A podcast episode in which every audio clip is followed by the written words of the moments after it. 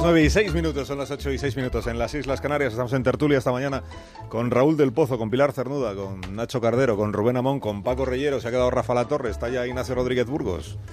Ahora Borja nos cuenta también alguna cosa. El camarón de los hermanos Marx. De la calle Estafeta, parece.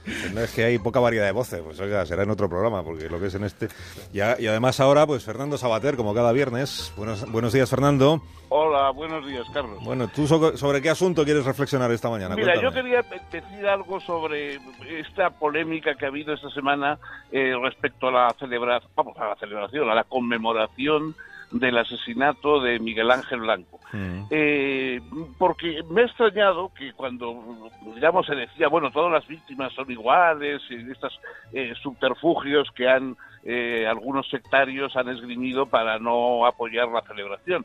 Pero mm, lo que lo que no hay, nadie ha subrayado es que lo que fue distinto a todos los demás en ese asesinato fue el procedimiento mismo del asesinato. Es decir, quien hizo distinta como víctima a Miguel Ángel Blanco fue ETA, en utilizando un procedimiento que no había utilizado de ese secuestro, de dar un plazo, o sea, de con- convertir el atentado en una condena a muerte que a la gente, a muchos, nos recordó inmediatamente los fusilamientos de, de Franco y el procedimiento de Franco.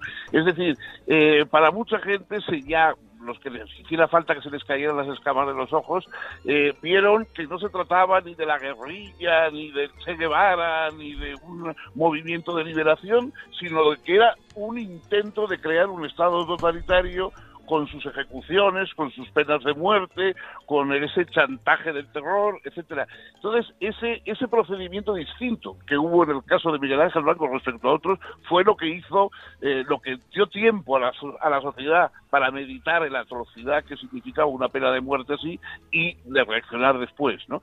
Y efectivamente la reacción bueno, eh, naturalmente el PP eh, mm, eh, se hizo, en fin, eh, patrocinó, digamos, al, al- al- la reacción porque era una- un asesinato de uno de sus miembros, pero la cabeza visible de la reacción fue un socialista, Carlos Otorica, el alcalde de, de Hermoa.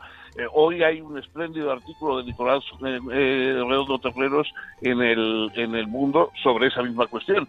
Entonces ahí se vio cómo la reacción no era, no tenía por qué ser partidista, porque era toda la sociedad sublevada ante la presencia de- del retorno del- de, la pena de muerte, de los de esos plazos siniestros, etcétera, el, la- el retorno de un Estado totalitario esta vez traído por, por los etarras. Yo creo que eso fue lo que diferenció realmente el asesinato y es doloroso que hoy socialistas y bueno no digamos gente como Podemos etcétera que siempre han estado más próximos a, a, a los a los partidarios del asesinato de Miguel Ángel Blanco que, que a, a las víctimas. Pero en fin que gente como los socialistas etcétera hayan hayan eh, rehusado o, o puesto remilgos para la, la celebrar vamos para conmemorar y para y para celebrar el valor y el heroísmo de Miguel Ángel Blanco eso eh, realmente es doloroso para los que vivimos aquellos aquellos años Fernando Sabater, un abrazo fuerte y hasta la próxima semana.